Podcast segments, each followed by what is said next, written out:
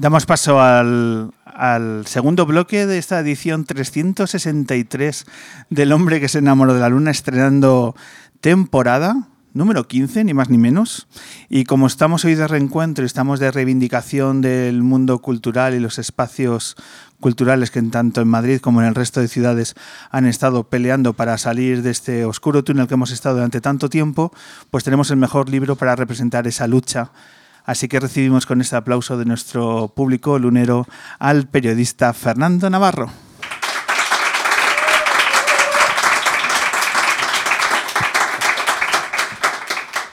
Fernando, bienvenido al hombre que se enamoró de la luna. Un placer, un placer de verdad.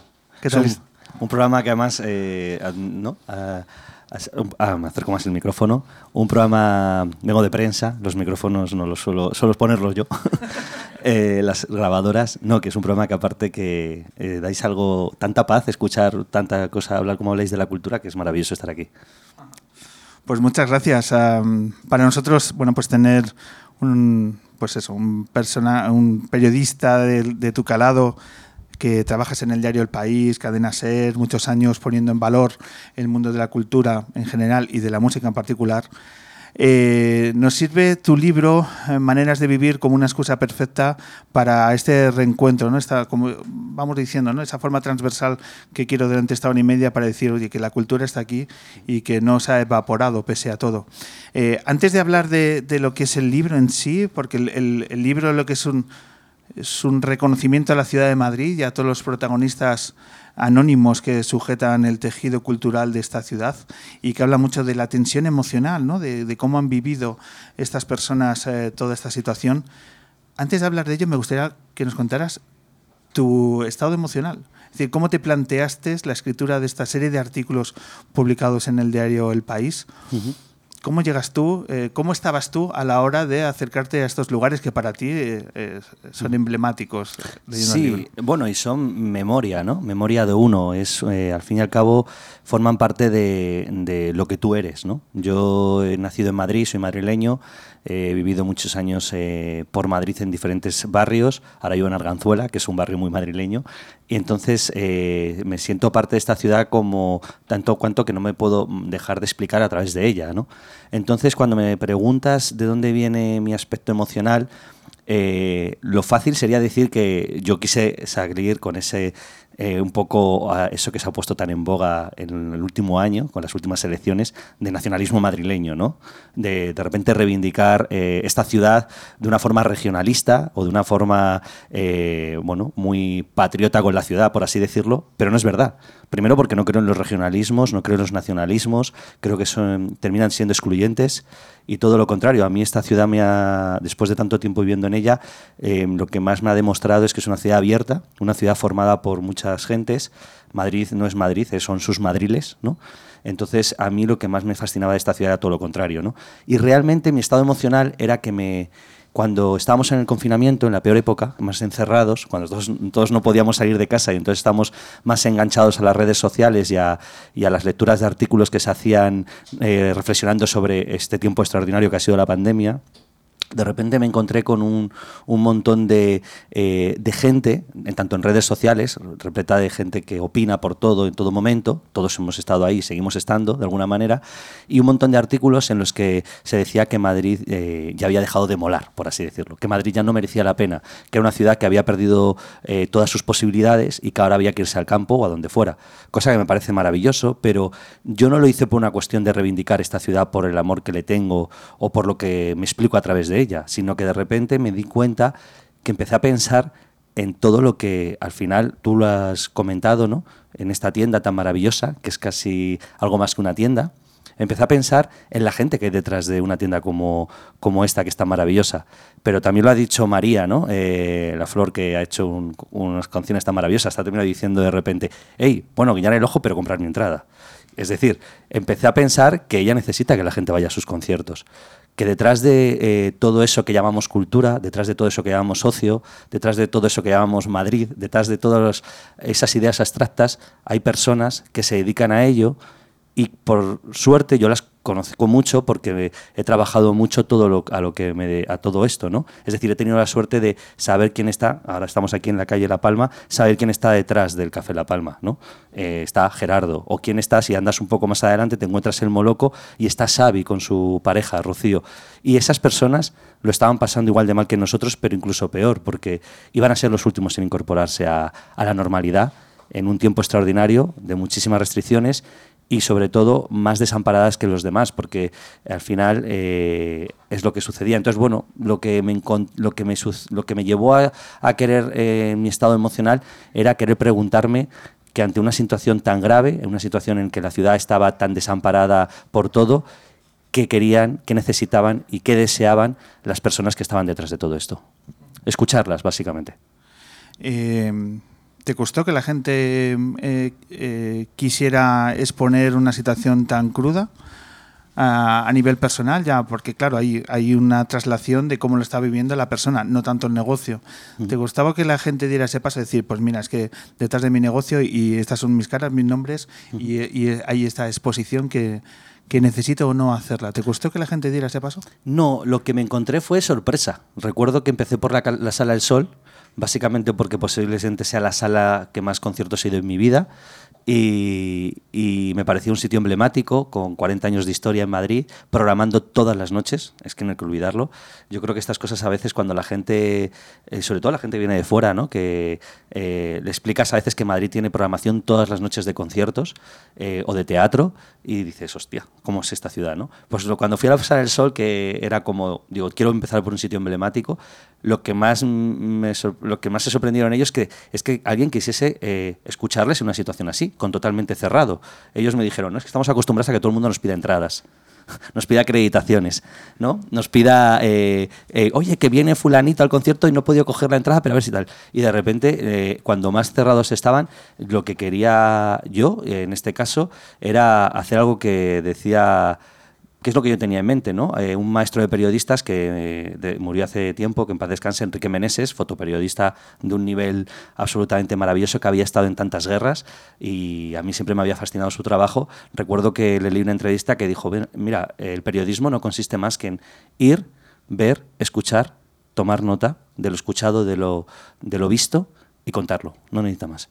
Y yo empecé a pensar que en, esta ciudad y en este mundo en el que vivimos de posverdad, de, de tantas eh, ideas que se sueltan y tantas opiniones que se sueltan de todo constantemente, sea de la última serie de televisión que hemos visto, del último partido de fútbol de España, que todos somos entrenadores, o sea del partido político y de las elecciones y de todo, eh, o de asuntos graves como puedan ser importantes, como pueda ser la sanidad o la educación, empecé a pensar que de repente nadie se había puesto a parar, o sea, no nos habíamos parado a escuchar a la, a la gente que está detrás de la cultura y lo que me encontré fue mucha sorpresa. La verdad es que sorpresa. Luego fui a la Vía Láctea, el segundo, con David Cray, que está ahí arriba un poco más aquí de esta calle, y de repente David Cray eh, me dijo, es que nadie eh, se está preocupando de la situación de nuestros locales. Entonces lo que me encontré fue sorpresa y muchas ganas de hablar. En la lectura del libro, Fernando, hay veces que yo de pronto me he parado porque me daba cierto escalofrío eh, que a veces te refieres a, los, a algunos de estos lugares en pasado. Y parece que ya no va a haber un día después eh, en tu relación con ellos y por tanto en la relación de todos nosotros con estos lugares. Eh, en maneras de vivir en esta serie de artículos, que es algo más que una serie de artículos, porque eh, lo que hace es introducción en todos y cada uno de ellos es ese lado emocional y personal que te vinculan con cada uno de los espacios y que a mi modo de ver le da una profundidad y una dimensión todavía mucho mayor de los propios artículos. en estas páginas ¿Cuánta parte es de pasado? ¿Cuánto se nos ha quedado por el camino de lo que hay eh, en tus artículos? Bueno, pues eh, hay pasado, porque evidentemente durante el año que se hizo la serie periodística de artículos, que se publicaba una vez a la semana, era semanal, se cerraron sitios que ya no van a volver a abrir. Se me ocurre, por ejemplo, Casapatas, ¿no? El, el mítico, que solamente la historia de ese tablado tiene eh, mucha más historia que todos los locales que eh, hayamos visto por series, por películas, eh, por libros y tal, que tengan Nueva York. O sea, la historia de Casapatas tiene más antigüedad que la mayoría de sitios de Nueva York. Y tiene mucho más historia porque es una historia popular de nuestro folclore, el flamenco, de gente venida de toda España, porque los flamencos vienen del sur, venían de Barcelona también, Y entonces tiene mucho pasado. Pero también todo ese pasado, eh, y por eso hay bastante pasado en, los artículos, en, el libro, es un pasado que yo creo que era necesario volver a reivindicar. Es decir, si no sabemos de dónde venimos ni quiénes somos, si no sabemos dónde están las huellas de nuestras vidas, eh, de todo lo que nos ha hecho felices. La cultura nos hace felices, las salas de conciertos, las librerías, esta tienda, a cualquiera que le gusta la música le tiene que hacer feliz. Eh, si no sabemos de dónde venimos, no podemos ni siquiera saber a dónde vamos. ¿no? Y entonces, para mí, poner en valor el pasado era una manera de eh, mirar al presente a la cara, un presente muy difícil, que sigue siendo muy difícil. Hay que recordar que muchos sitios siguen con, si no con restricciones, no siguen eh, en funcionamiento como deberían, porque les va a costar mucho volver a encontrar el público que tuvieron. Y sobre todo, reflexionar sobre el futuro. Es decir, ¿quiénes somos? ¿Qué presente tenemos? ¿Qué dificultades hay? Esto nos ha llevado, a todo nos ha pasado en casa, ¿no? Yo creo que todos en la pandemia hemos decidido tomar decisiones sobre nuestras vidas, de si queríamos llevar la vida que llevábamos, el ritmo vertiginoso o, el tipo de relaciones que teníamos con la gente, pues era lo mismo para saber también el futuro que queríamos tener, para reflexionar sobre la ciudad que queríamos tener. Una ciudad que en mi punto de vista, siendo de aquí y viéndola, bueno, que he crecido con ella en 40 años de vida que tengo, que eh, si la dejamos a expensas de los que menos le importa, que suelen ser muchas veces eh, precisamente los que más hablan de reivindicar el nacionalismo de esta ciudad, estamos a expensas de perder eh, posiblemente parte de lo, que, de lo que somos, que es parte de la cultura que tiene esta ciudad. ¿Por qué es necesario reivindicar los proyectos eh, pequeños en una ciudad tan grande como Madrid? Bueno, pues mira, yo ahora mm, veo ahí el cartel de David Grohl, ¿no? cantante y compositor y guitarrista de Foo Fighters y batería de, eh, de Nirvana. Y yo entrevisté a David Grohl hace unos años en Barcelona, en persona, y me pareció un tío fascinante, un tío con la cabeza muy amueblada.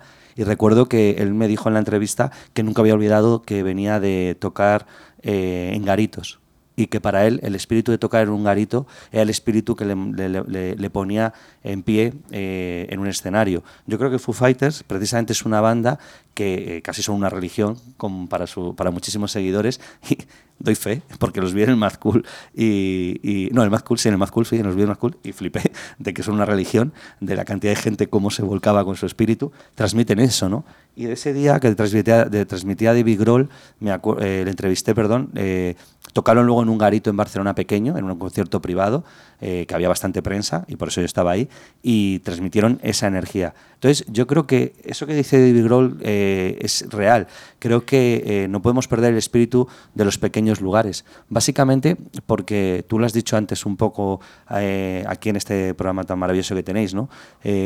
son los pequeños lugares, al final, los pequeños lugares al final no dejan de ser pequeños comercios, que está repleto de gente con mucha osadía, con mucha valentía. Y creo que no debemos olvidar la importancia de tener valientes locos en esta vida. Es decir, mm, eh, estamos repletos de, ahora mismo de algoritmos, de, estrategias de marketing, todo, todo gira en torno a la macroeconomía, a los intereses, eh, yo creo, absolutamente eh, económicos. nuestra vida se, ¿no? se, casi se explica solamente a través de la economía. Y aquí estamos repletos de pequeños valientes que también necesitan esa economía para subsistir, pero que sobre todo son osados para poder hacer que las cosas sean distintas y a veces cambien, cuando tienen que cambiar. Y, por ejemplo, cuando hablamos tanto de la movida madrileña, y hablamos ahora, la vemos con una nostalgia y decimos, oh, qué maravilla fue eso, ¿no? Tal, pues cada vez que estás con la gente que, está, que ha estado dentro de eso, te das cuenta que cuando empezaron eran como como náufragos intentando abrir negocios, eh, bares, eh, salas de conciertos, exposiciones, librerías, eh, fanzines. Y yo creo que esos pequeños osados locos, que a mí me parecen maravillosos, que tienen las dos cosas que yo creo que hay que tener en la vida, la valentía y la locura, porque no hay que ser tampoco todo el rato muy cuerdo, además debe ser muy aburrido. yo creo que cuando nos fijamos en ellos y nos damos cuenta que tienen una librería que es lo último que da dinero en este, en este mundo, yo creo, y la y la mantienen, creo que debemos aprender de ellos porque nos hacen que nuestra vida sea mucho más interesante y seguramente mucho más plena a como la quieren los economistas, los, mm, los creadores de, vamos, lo que quiere Silicon Valley, básicamente, que no me interesa nada para mí. Permíteme que haga un reconocimiento también a uno de tus artículos para una de las salas eh, que ha tenido mucha importancia en nuestra trayectoria, porque era el año 2013 y fue la primera sala que dijo, pues oye, el hombre que se enamora de luna puede tener cabida en nuestra programación. Y allá que nos metíamos en aquella cueva la noche de los martes, Fernando, los martes. Bueno, maravillosa noche. Que allí que los martes, gracias a nosotros, eran los nuevos viernes bueno, es en la noche de Madrid. Yo reivindico que la noche madrileña es de lunes a miércoles. De domingo a, miércoles. Ya jueves, viernes, sábado para los Erasmus, pero nosotros la noche madrileña la sabemos trabajar ahí. Y la noche hasta las 11 de la noche, tampoco mucho más. ¿no? No, podemos estirar mucho más. Pero bueno, lo que, lo que quería decir es el reconocimiento a una sala que tristemente nos tenemos que referir en pasado, porque esta semana se anunció que cerraba Costello Club. En el año 2013 eh, nos abrieron las puertas, estuvimos allí eh, año y medio, yo creo que estos días, echaba cuentas, hicimos 24 programas allí y, ha cerrado. Eh, los motivos cuando, en el comunicado de la sala tampoco lo, ponen que es directamente por la causa de la crisis, pero yo creo que indirectamente ese año y medio tiene que pesar. Bueno, si te sirve de algo, bueno, es que yo ayer estuve con Dani, vive al lado de mi casa y llevamos al, al hijo al mismo colegio, entonces estuve con Dani y me sé bastante bien la historia. Ha cerrado, pero realmente no ha cerrado. O sea, la buena noticia es que no ha cerrado. Realmente ha hecho un traspaso la coge un chaval de 35 años muy metido en el mundo de la música. El Costello va a seguir igual, va a tener conciertos, va a tener sesiones de DJ, van a abrir con unas sesiones de DJ brutales y por suerte creo que es una, no, es mala noticia, realmente ha sido un traspaso porque una cosa que pasa también de la noche madrileña es que desgasta mucho. Y Dani ya está mayor, tiene dos hijos y Dani, el hermano, eh, Paco, eh, bueno, pues que ya no quieren trabajar más la noche, pero no ha cerrado. O sea, que creo que, bueno, no es tan mala noticia. o sea, que no es... Pero es que ha habido muy, poca, muy mala información porque salió la noticia por ahí hace poco. Claro. El viernes pasado creo que fue, y ellos tampoco han sabido comunicarlo bien del todo. Y ayer me lo contaba. O sea, que Costello va a estar abierta, quiero decir. ¿Y cambia de nombre? Eh, es, no lo sé. Yo creo que traspasan el nombre. lo, que han traspasado, lo que no. Al final aquí, y esto yo creo que es importante porque creo que en el, libro se reflexiona mucho de eso a través de los protagonistas. Dani lo que ha traspasado es eh, la licencia. De, de, por ejemplo, la licencia de música en directo e insonorización que son muy difíciles de conseguir en Madrid. Y de lo que no se habla mucho, cuando sale Ayuso hablando de libertad o Almeida hablando de, yo que sé, que está la mejor ciudad del mundo, hablando, nos digo, por los que son los gobernantes que nos gobiernan en Madrid, lo que nadie habla, claro, ellos no lo van a hablar, es que cada vez, eh, a medida que te están hablando de libertad, están eh, boicoteando las licencias. Y, por ejemplo, Vía Láctea lo explica muy bien David Cray de Vía Láctea. David Cray cuando les decía, no, no, poner una barra de bar, o sea, poner un, o sea, poner, eh, dar un sándwich por las tardes para ganar dinero. Claro, tenían que bajar de licencia y si bajan de licencia, pierde la licencia nocturna y no la recupera nunca más. Y ya no Vía Láctea después de la pandemia. Y se acabó la Vía Láctea. Vete toda la Vía Láctea a las 6 de la tarde a tomar una cerveza, o sea, a tomar un, sándwich, cuando lo que la gente quiere a Vía Láctea es a lo que va. Así fue el Pedro Almodóvar y mira dónde está, ganando Oscars. Eh, quiero decir, es que esa es la reflexión que hay que hacer. O sea, entonces hay un, hay un, juego de todo. Entonces lo que Dani ha traspasado es la licencia porque es realmente eh, lo, que, lo que no hay que perder. Porque si se pierde eso, se pierde la licencia y se pierde la insonorización, perdemos Costello y nos abren un Zara el quinto 1500 de Quianzara o un Carrefour que casi es peor. Que sería el enésimo ejemplo de lugares que se resetean y pierden su naturaleza de forma inmediata. Claro, porque lo que hay que entender es que yo creo que las administraciones y este y, esta, y la gente que está detrás de, este, de, todos estos locales lo explica muy bien, las administraciones no quieren abrir otro Costello y otra Vía Láctea. No es verdad quieren abrir lo que quieren abrir, pues, eh, pues llegará a Mercadona y pondrá total, o quieren abrir todo lo que no sea pensamiento, eh, canallismo, cultura y como lo que ha sido siempre la cultura en este país muchas veces, titireteros, ¿no? Los titireteros. Entonces yo creo que no les interesa eso. Entonces, bueno, lo que ya hay, que por lo menos no se pierda. Y hay que explicarlo con, cosas como tan claras como la economía de pequeño comerciante, ¿no? Otra mirada que me gusta del libro, por lo distinta que es a lo previsible que puede ser la serie de artículos, los artistas callejeros. Ya, maravilloso, sí. Yo es que eh, una de las cosas que más eh, me gusta de, haber nacido en Madrid es que mm, yo recuerdo ser un adolescente e ir por primera vez a Callao y al centro en esto de uh, la aventura, ¿no? Yo vivía más al norte y digo, hostia, la aventura. Yo es como si me fuera a Estados Unidos de viaje y había cogido solamente la línea 6 de metro. Más al norte es Plaza Castilla. Claro, más Claro, al que norte. tampoco es. Claro, exacto, exacto. Y me encontré en el centro de Madrid un montón de músicos callejeros desde el principio y me pareció fascinante. Me pareció mm, que ya solo con eso merecía la pena pasear por Madrid. Y entonces, bueno, eh, conocí a Greta, que es una chica que el otro día en la presentación que hicimos en ocho y medio con Fernando Pardo y con la editorial Muddy Waters, que ha apoyado muchísimo este libro, eh, vino y tocó, una, tocó un par de canciones. Greta es una chavala que eh, es, eh, creo que se dice basket, ¿no? que son, es una filosofía de que detrás de los músicos callejeros hay una filosofía de vida. Y a mí me fascinaba eso, porque a mí me fascinan los locos, como he dicho un poco, eh, los locos valientes, y no hay nada más loco que dedicarte a ser músico, músico callejero y, y decidir que vives con un tipo de filosofía vital, que es muy hippie. ¿no? Entonces, el hippismo, eh, yo no lo he vivido, pero creo que lo más cercano a un hippismo es ser gente que quiere vivir de cómo toca en la calle. Y conocí a Greta, la, veía, la vi tocar dos, yo siempre me bajo en Callao, en el metro, y, me- y siempre que sales la- me la encontré tres veces y dije, a la cuarta, ya está, esta es la mía para hablar con ella. Me dio su teléfono y quedé con ella y me contó toda la filosofía, ¿no? Ella había ido a Londres, conoció un básquet, le, le contó todo, empezó a tocar y ahora no quiere vivir más que, de músico callejero, o sea, y son al final los, los viejos juglares, ¿no? Entonces, eh, existen festivales, en Italia hay festivales muy importantes, en Portugal, en Reino Unido también, en Alemania, en Holanda, festivales que los reúnen y ellos tienen una filosofía de hacer, eh, eh, coger el coche y, viajar y tocar por ahí. Y me parece fascinante porque creo que tienen mucho que transmitirnos a nosotros eh, también de salirse de la tangente, ¿no? De salirse de- de- del carril principal. Yo soy muy fan de Bob Dylan y Bob Dylan tiene una canción que dice que lo más importante no está nunca en la calle principal, lo que verdaderamente importa. Y a mí me fascinaba ver que todavía hay gente que nos pueden enseñar la posibilidad de que se puede uno salir de esa calle principal y esta gente, los músicos callejeros, con todas las penurias que deben pasar, se salen de la calle principal. Entonces, una cosa que aprendí también de ellos es que darles dinero no es darles limosna, jamás. Todo lo contrario, es reivindicar el trabajo que están haciendo.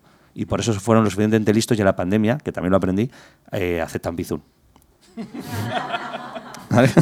que no tengo monedas, no, dame un bizun. Qué bueno. Eh, Fernando, en la actualidad del día a día de este país eh, se habla de Madrid y de pocas cosas más. Me eh, tengo la duda de cómo se va a percibir tu libro fuera de Madrid, como diciendo otro, otro trabajo que se habla de, de lo de siempre, de Madrid, Madrid, Madrid. Eh, ¿Cuál es el feedback que estás encontrando? Pues estás eh, haciendo eh, presentaciones también fuera de Madrid y de tus compañeros y demás. ¿Cuál es el feedback que estás encontrando fuera de la ciudad de Madrid? Porque entiendo que este libro, Maneras de Vivir, se podría hacer en todas las capitales de este país, porque lucha por reivindicar los espacios culturales hay en todas y cada una de las ciudades. Pero desde fuera, ¿cómo se ve? Pues, eh, sin duda, yo creo que lo que estás diciendo, yo creo que este libro o esta serie periodística tiene más sentido todavía hacerla en Palencia, en Murcia, en Logroño, en Zaragoza, en cualquier ciudad, porque ahí, eh, hablamos de ciudades, yo que viajo por mi trabajo muchísimo, he viajado y, lo que más he visto en los últimos, llevo 14 años en el país y habré viajado desde hace 10, en, los- en una década lo que más me he encontrado ha sido que a medida que he ido a ciudades, me van diciendo que han ido cerrando tiendas de discos. Y es muy difícil de imaginar, pero hay ciudades en las que ya no hay tiendas de discos. Ciudades de, hablamos de 200, 300 mil habitantes, no hay tiendas de discos para comprar vinilos. Pero yo, que soy fan del vinilo, tampoco nos vamos a poner muy románticos, ¿vale? Pero es que eh, también quedan menos librerías y quedan menos espacios de pensamiento. Entonces, eh, lo que creo que este libro, simplemente Madrid es un faro porque lo ha sido, básicamente no porque sea la capital, no porque esté aquí Ayuso diciendo que Madrid es la ciudad que, yo sé qué cojones dice Ayuso, pero dice muchas cosas, pero no porque lo diga Ayuso y sea un eslogan político, o no porque lo diga, o no porque esté Florentino Pérez con el Real Madrid, ¿no? Eh, intentando hacer la Superliga, sino porque realmente Madrid ha sido un, sitio que por Básicamente porque también geográficamente España, y eso no le pasa a casi ningún, a ningún país del mundo que tenga la capital que sea un cruce de caminos, y por eso aquí lo de cuatro caminos, ¿no? que se cruce toda la geografía ¿no? y que coincida el kilómetro cero, casi la misma distancia entre Cádiz y Bilbao, ¿no? lo que sea. Quiero decir, lo que sucede es que Madrid es un compendio de muchísimas gentes de, de España, ¿no? y por las circunstancias es un compendio de muchísimas energías. Y lo que está claro es que... eh, Madrid es un poco el faro porque desde que murió el dictador y, nació la democracia, Madrid agarró todas esas energías por el éxodo rural este que cuenta también Sergio del Molino en su libro La España vacía, ¿no? Eh, que de repente llegaron tanta gente, entre los que se encuentran, por ejemplo, un Camarón, un Enrique Morente, un Paco de Lucía, llegaron aquí y eso hace que yo creo que en el resto de ciudades, lo presentamos en la semana pasada, en, el viernes, en Valladolid, con Javier Bielba, de los Corizonas y Arizona Baby, un grandísimo eh, músico y también un, grandísimo pensador. Y él hace allí el Open Mind, que es el, este, el, micrófono abierto que se hace, que decía María de Hugo Real. Y aquí tenemos varios micrófonos abiertos, pero allí solamente hay uno. Y lo que hicimos fue una presentación que en el fondo él explicaba cómo funcionaba eso y qué problemas había tenido con las licencias de sonido, con unas administraciones que no entienden nada, con leyes que se ponen a nivel eh, de juntas, ¿no? ya ni siquiera del ayuntamiento, sino la Junta de Castilla y León te pone una ley que te clava los decibelios y ya no puedes hacer el open mic porque no, la gente no, no, no puede poner una guitarra, porque haces muchos decibelios. Todas esas cosas las explicó también al final que lo que se explica en Madrid casi que es es peor la pesadilla en otros sitios. Porque a lo mejor aquí en Madrid todavía tenemos demasiadas posibilidades, más de las que parecen. Entonces, si dejamos caer Madrid, estamos dejando caer todo, yo creo. Eso es lo que yo creo. Por último, eh, Elvira Lindo, José L. Santiago y Rosendo eh, suman textos a tu serie de artículos. Eh, ¿Qué tal está Rosendo? Rosendo está fenomenal. Está, mejor que yo, ¿no? Básicamente. Está mejor, está bueno. Rosendo, eh, he hablado con él varias veces por el torno, porque él no quería hacer el prólogo. O sea, yo me siento muy afortunado por lo que acabas de decir, por los tres nombres. Es como, Dios, es que yo, además, te juro que hice una lista ideal de quién quiero que esté. En principio iban a ser dos, epílogo y prólogo pero perdí un tercero, que era José L, y salió también. O sea, maravilloso. Entonces, Rosendo, hablé con él bastante y al final terminó haciendo el prólogo. Es el primer, como me dijo, es el primer texto que hago que no es una canción y se me ha olvidado hacer ya canciones. Sí, sí. Eh, también el texto no es muy largo, tampoco es como una canción, si lo ponemos fraseado y unos acordes, pero es verdad que lo hizo, eh, se animó y Rosendo está fenomenal. Rosendo está fenomenal y de hecho, no debería decirlo, pero sé que quiere volver, porque me dijo, me aburro un poco en, en, casa. Y yo creo que quiero volver algún día. Bueno, bueno, bueno. ¿Cómo arranca esta temporada, compañeros? Bueno, yo no he dicho, ¿eh? No, no, no. Lo has grabado, ¿no?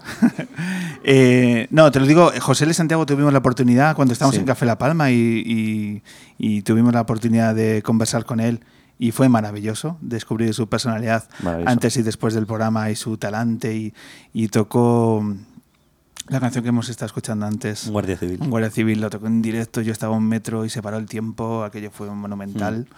Ah, y siempre hemos tenido, ojalá hubiésemos tenido a Rosendo a lo largo de esas de mm. estas temporadas. Y, se ha quedado ahí como uno de esos nombres que hemos mitificado por su talento, porque hemos visto 750.000 conciertos de Rosendo, como toda persona decente de esta ciudad.